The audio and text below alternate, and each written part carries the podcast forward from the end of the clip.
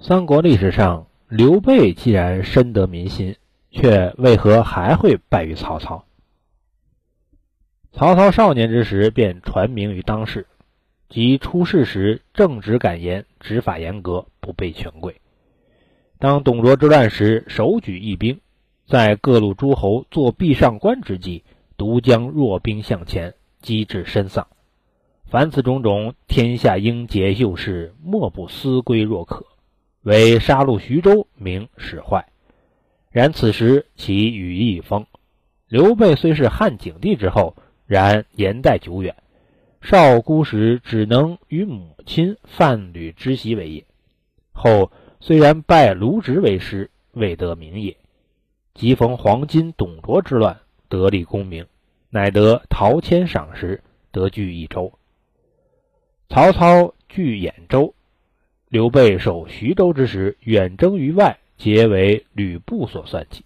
然曹操有荀彧、程立护守三城，而刘备弃而不保。此非刘备不及曹操，关张虽为万人敌，但乃军中之主，非守势之人。是此时刘备无人可以托后之重。曹操之所以能够数破刘备，无非不是趁刘备兵弱之际。立足未稳之时，这说明曹操有先见之明，但并不代表刘备无能，形势不利而已。当赤壁之时，刘备兵不满万，而曹操拥九州之众，却不能克，使之能够跨有荆益进得汉中。刘备非常人也。刘备感情用事，这是他性格中的弱点，导致了他的失败。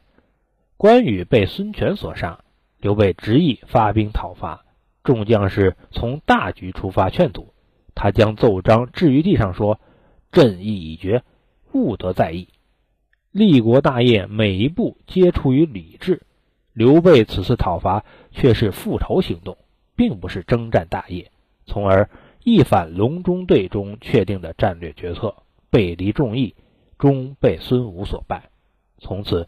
蜀汉开始走上衰落，尽管他爱惜人才、会用人，但还是从感情出发，重用老人、旧人，无意提拔后进。每逢征战，还是老头子挂帅。史书上说：“蜀中无大将，廖化当先锋。”后继无人，不败也败。